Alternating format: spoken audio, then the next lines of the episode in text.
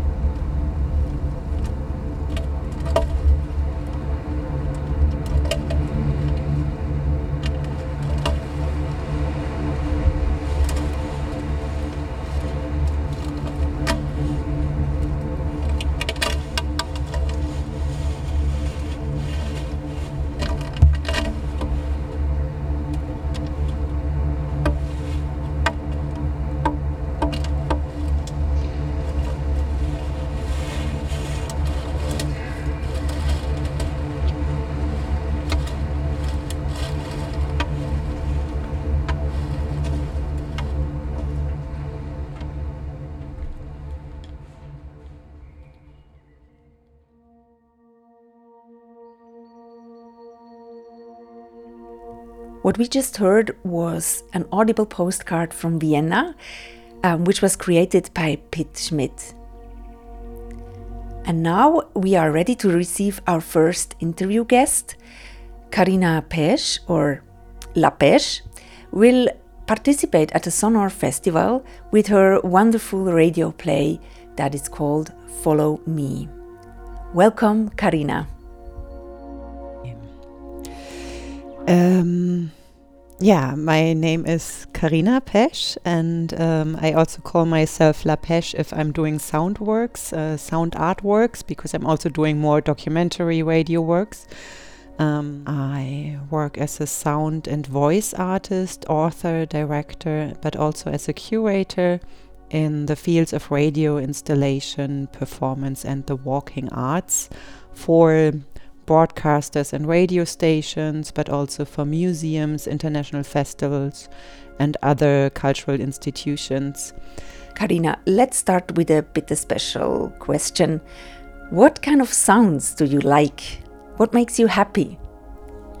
I think it really depends on my day. Um, sometimes I really, really enjoy quietness and very tiny little sounds like rustling leaves, uh, in the wind and uh, bird song. But then, on the other hand, I'm not one of those field recordists who only seek silence and environments that are free from human made sounds. So um, I also can discover nice qualities in sounds that are made by human humans or any other thing that we created, like trams, for example. I love waking up at night and listening to the trams singing, like those squeaking sounds, but very melodic. And then the whole city is calm, and I only hear those songs by the tram. And what makes me happy is dogs playing. So this sounds of their jaws with the kind of like wet and the it's so joyful for me because I love dogs and I have the feeling that they're really happy doing it, and it also makes me happy to listen to these sounds.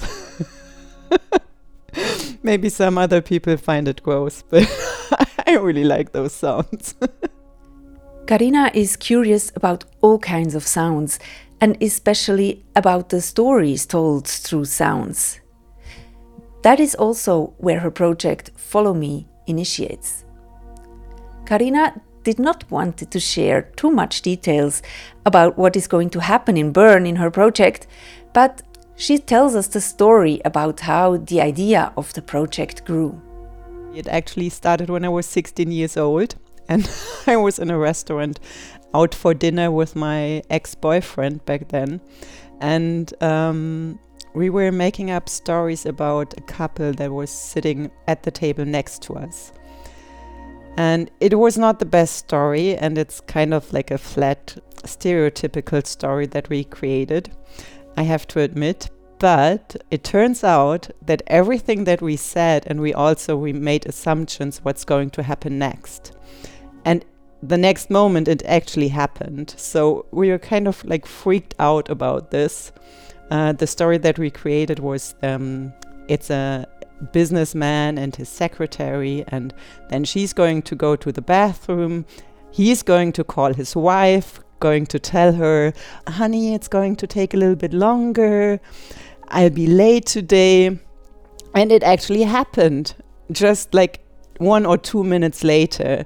And ever since this experience, I was wondering how much we can observe people and actually know about them without talking to them, just observing how they interact, maybe catching a little bit of their voices and how they look like, how they move, the the facial expressions, how much actually is knowable without knowing the person. And for a very, very long time, I tried to find a good way to approach the subject until I came across this automatic speaking technique, which is a way to describe what you can perceive and voice everything. So, also within the voice, you have this quality of the moment, what's actually happening through the voice. And yeah, so this gave me a way to document those observations basically in yeah with an improved concept. And basically what's happening is that um, three performers will follow people in the public space and their voices will be audible but the audience cannot see them. They only see me or maybe my back on a stage and I'll be mixing those voices and also with some field recordings. And we will be present while those performers discover other people and create stories about them. And then at some point, they will appear in front of the audience and they will together reflect their experience in with another voice impro technique that I created. Um, it's like a collective puzzle talk, maybe. Um, so it's um, there's those books um, where you have one page and it's divided in maybe like three parts, and each part can be turned separately. And there's a sentence written across all three parts. And when you change one part of the sentence, it still makes sense, but the meaning is changed completely.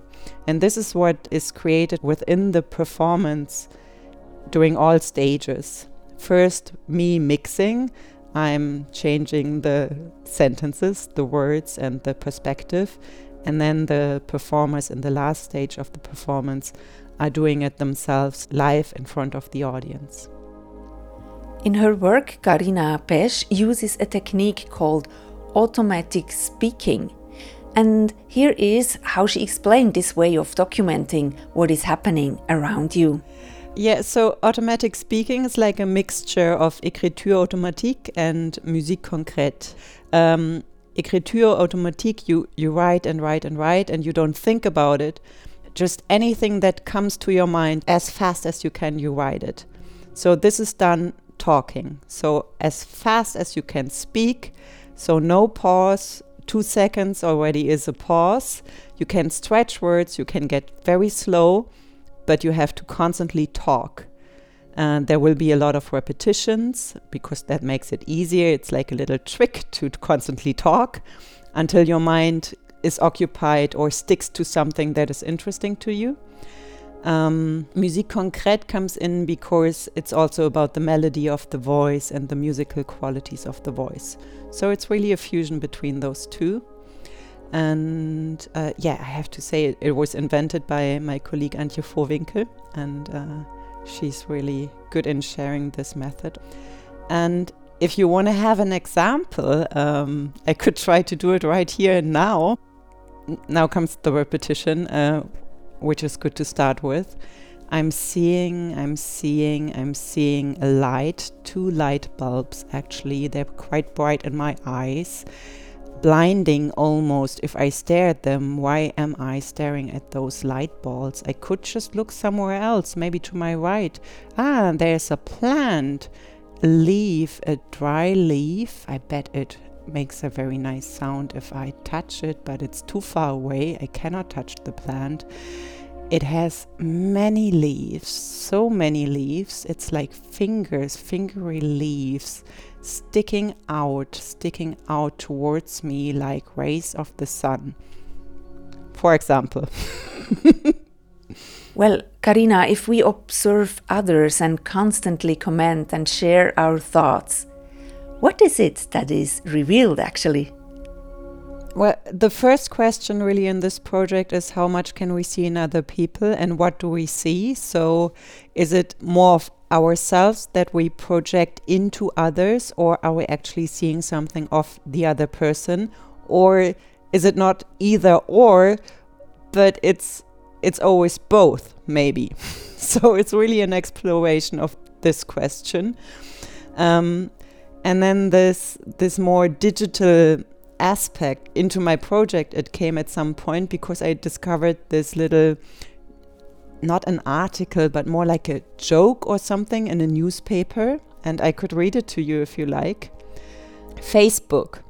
I'm trying to make friends outside of Facebook while applying the same principles. Therefore, every day I walk down the street and tell passers-by what I have eaten, how I feel at the moment, what I have done the night before, what I will do later, and with whom. I give them pictures of my family, my dog, and of me gardening, taking things apart in the garage, watering the lawn, standing in front of landmarks, driving downtown, having lunch, and doing what anybody and everybody does every day. I also listen to their conversations, give them the thumbs up, and tell them I like them. And it works just like Facebook. I already have four people following me two police officers, a private investigator, and a psychiatrist. So I really like this little article or whatever it is because it points out that we accept some sort of behavior in the digital sphere that we would never accept in the public sphere or when meeting face to face. And that is a very interesting phenomenon. How do people react when you follow them in public space? Are they actually aware of what you are doing? But I did some followings, and it really depends on the person that you follow, on the distance, on the space that you are in. For example, at one time I was following a lady in a more excluded area and she was walking her dogs. So she was more aware of maybe being followed or not being followed. It was also getting dark. And she was a woman. Um, I mean, in following the, the gender or the sex of a person is quite important to keep in mind. And then other times people just don't care and you can get so close and they don't notice anything. And the other experience is working with the performers, seeing how they react very differently. Some um, try to really stay in a distance uh, and really show respect and are fearful of being discovered and others are more challenging and they're like really like ah but i want to have this challenge and i want to see what happens if somebody realizes i'm following this person and then also among those performers uh, some have a strategy of explaining what they're doing and others are just creating another setting like pretending to be talking on the phone but talking about the other person that is right there without any explanation. So, of course, this kind of behavior triggers completely different reactions from those being followed. We learn more about the person who is following and describing and making up the story, and um, that is really, really personal in a way. And tells more maybe that usually people would like to know about themselves, like uh, would like others to know about themselves. We focus now on speech and the process of narrating what you feel, see, or perceive. But in Karina's work, also field recordings are an important element. I like to be very subtle in my use of music and prefer sounds and voice and what is actually present because I think that is very strong in itself. Um, so, sounds are really good, be it sounds of the voice or sounds of the environment, in creating atmospheres to get something about emotional states and to really relate to the listeners um, and making them imagine something. So I think sound is much more immersive than pictures because they are not as fixed. So a picture, we all know pictures can lie and it's just a small fraction of reality. But the picture itself is fixed. So if I look at my screen now talking to you, I know how you look like. And there's no discussion about this. Uh, well, maybe a deep fake it could be, but um, a sound is different. If I only hear your voice, I have no idea how you look like. So, also, it's hard to come up with stereotypes. These are qualities that sound is really good in. Talking about people, talking about environment, um, yeah, the atmosphere of a place. is it a fearful place? Is it very loud? Is it hectic? So, all these atmospheres can be told much better in sound and much more immersively than by images, for example, I think. We will ourselves work in a public square this week and we are going to try to overhear conversations and observe all kinds of stories. So, Karina, what kind of advice do you have for us? Um, when listening to conversations or also observing, I think it's important not to observe or to voice everything, every little detail, but be careful to pick the critical details that really tell something. And every person and every talk has such little critical details that are telling so much about this person, where he or she comes from, or what he or she has experienced. So it's really those little details that trigger our imagination, where we know exactly ah, this person could be coming from there, or ah, my fantasy just started when I heard this sound of the voice, or the voice cracking, or a certain region which would be telling more about the observer, I'm pretty sure. Well, ultimately, through observing the sounds and voices of others, we are brought back to ourselves and maybe we learn something about our own essence, about our own being. And to close this circle, I asked Karina um, if she was to describe herself through sounds, what kind of sound would she be? I don't really know what, like the exact sound, but I think it would be a sound that is um, diverse or developing. So, starting from something very quiet, a very intimate, calm sound, but then it also has a peak, like a breakout, something crazy, and then it comes back to calmness, like a little crescendo. but I don't know the sound. I have to find it. I let you know when I whenever I record the sound. That could be me. I'll send it to you. Yes, please, Karina. If you find your sound, please share it with us.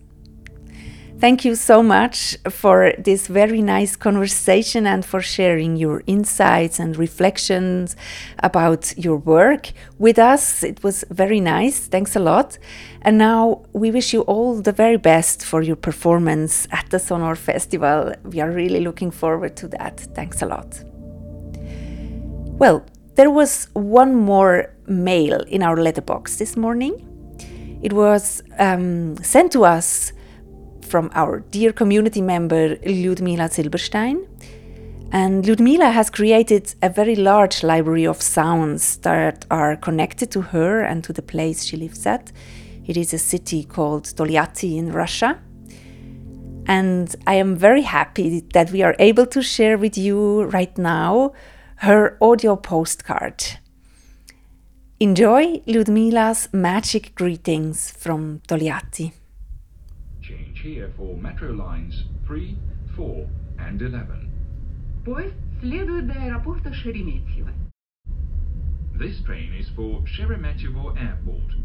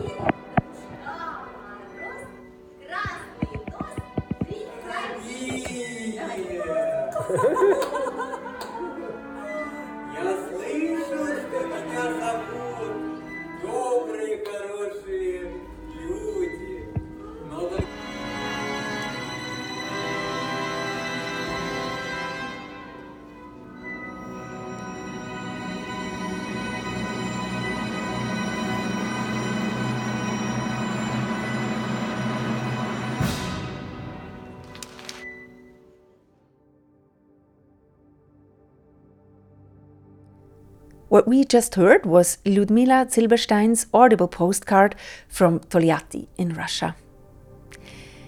Now I am very happy to welcome our second guest for this podcast, Ilona Marti. She will be present at the Sonohr Festival with her audio walk called Beyond Vision. Ilona is telling a bit more about herself. Hello, uh, thanks for inviting me. My name is Ilona Marti. I'm an artist, sound, and graphic designer. As a, as a sound designer, I'm working for audio walks or theater performances, performances in public space. I've worked many years with the audio walk by Rimini Protokoll. As an artist, I'm doing my own audio performances. In my own audio performances, I experiment with perception, irritation, and movement. I often overlay everyday environments with binaural sound that changes the perception of a place. Ilona, can you tell us a little bit more about your audio walk Beyond Vision? Um, what it is about? is a binaural one to one performance originally created in Berlin in 2019 and now shown in an adapted version in Bern at the Sonohr Festival. Coming to the meeting point, you will first be introduced by a person from the festival. Then you will go to the starting point of the tour where you will find a blindfold on a pillow. When you will sit on a pillow blindfolded, the invisible guide will approach you and put you on the headphones. From there, the blindfolded audio walk starts. The invisible guide guides you by the hand through different binaural soundscapes that are synchronized with movement and touch. While you are invited to focus only on your inner images, feelings, and states of being, you will find yourself in dreamlike situations. The performance is an invitation to trust, to give in, and to be touched. It takes 20 minutes. In Ilona Marti's work, the sound of the place you are guided to blends into her binaural recordings. Well, I was curious about how she weaves together those different sources of sounds and noises and combines them also with the movement, with the fact that you are moving around, walking. This perf- performance is set in an environment where there is little car noise, like a park or offsite places, so that the binaural sound can be heard as clear as possible. Sometimes the participants hear birds or individuals or dogs walking by, and this often fits the binaural soundscapes.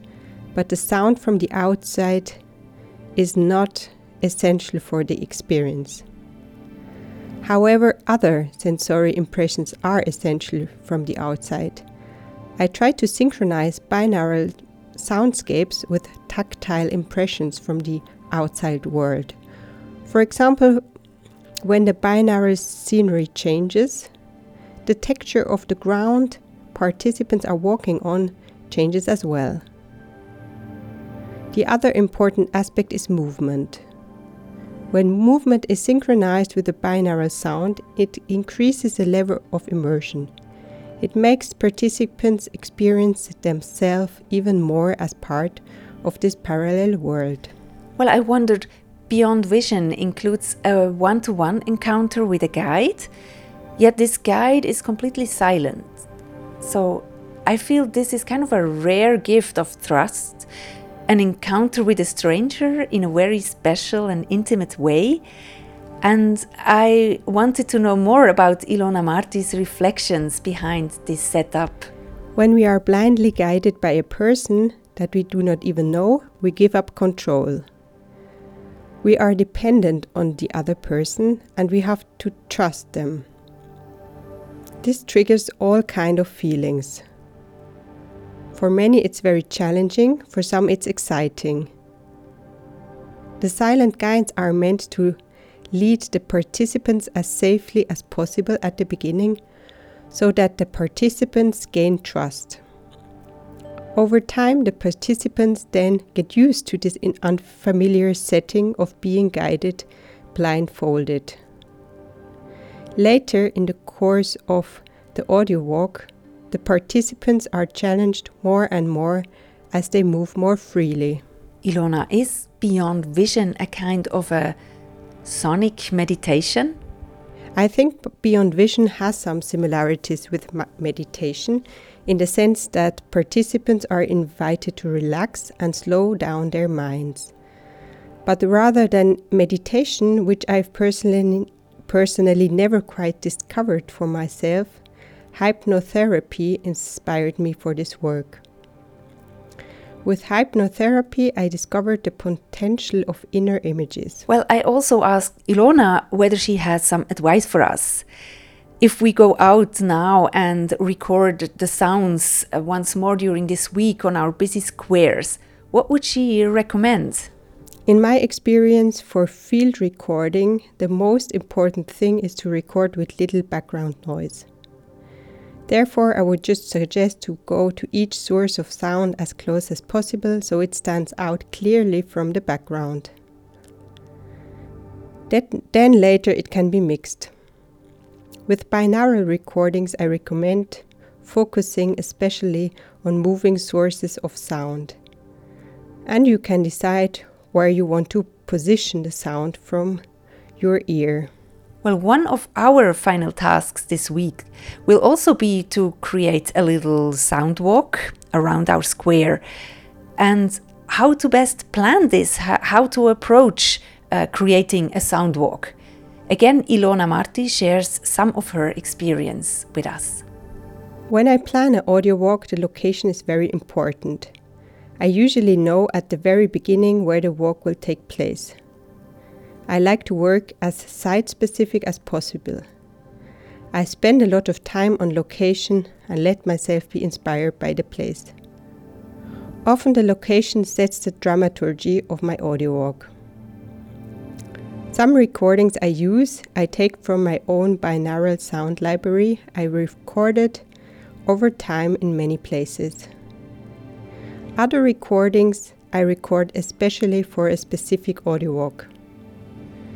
When I record for a specific audio walk, I already know how the person will move through space, so then I move in the same way while recording.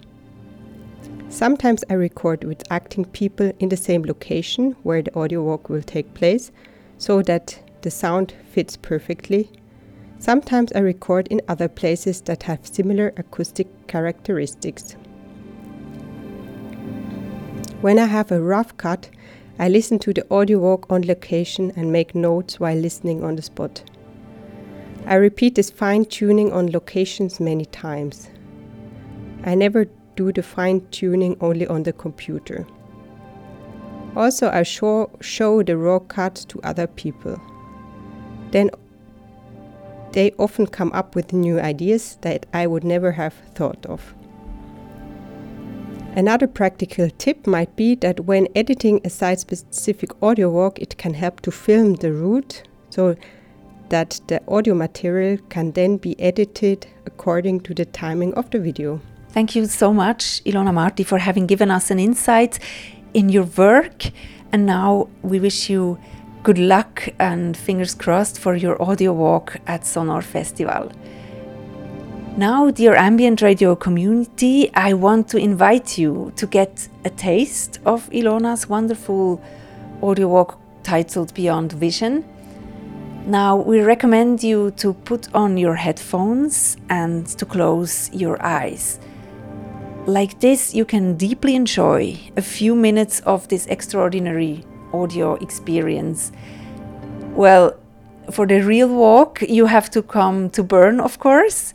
Ilona's walk will be part um, of the program of Sonohr Festival. Now, close your eyes and simply enjoy Beyond Vision. Hello. Glad you're here. We are about to embark on a journey together. I will accompany you on this journey. I am your invisible companion. With closed eyes, you are completely with yourself. I once heard that if we are completely connected to ourselves, then we are also completely connected to people. May I take your left hand?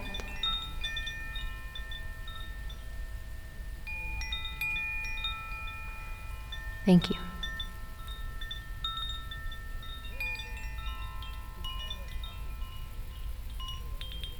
You can't see anything, but maybe there are images in front of your inner eye. Images that may be familiar or strange to you. Give these images your full attention.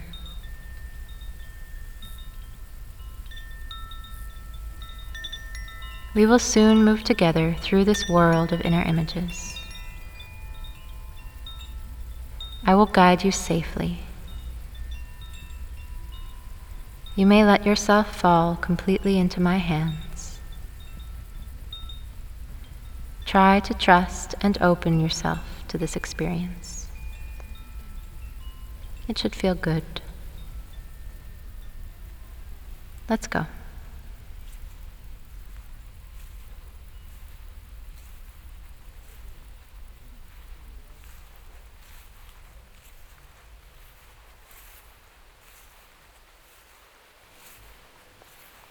You walk on a small path through an eternally wide landscape.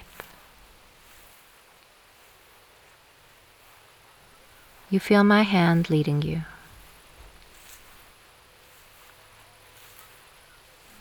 You feel wild grass under your feet.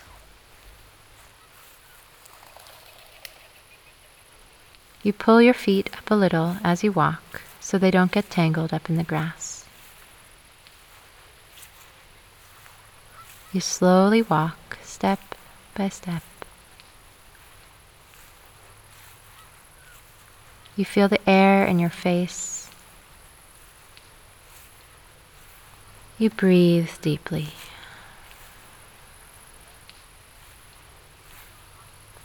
Behind you lies the past. Before you, the future. And you are all here and now.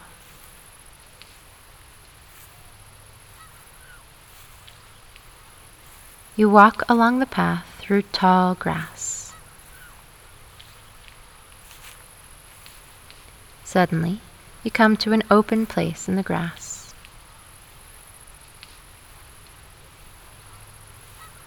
You sit down.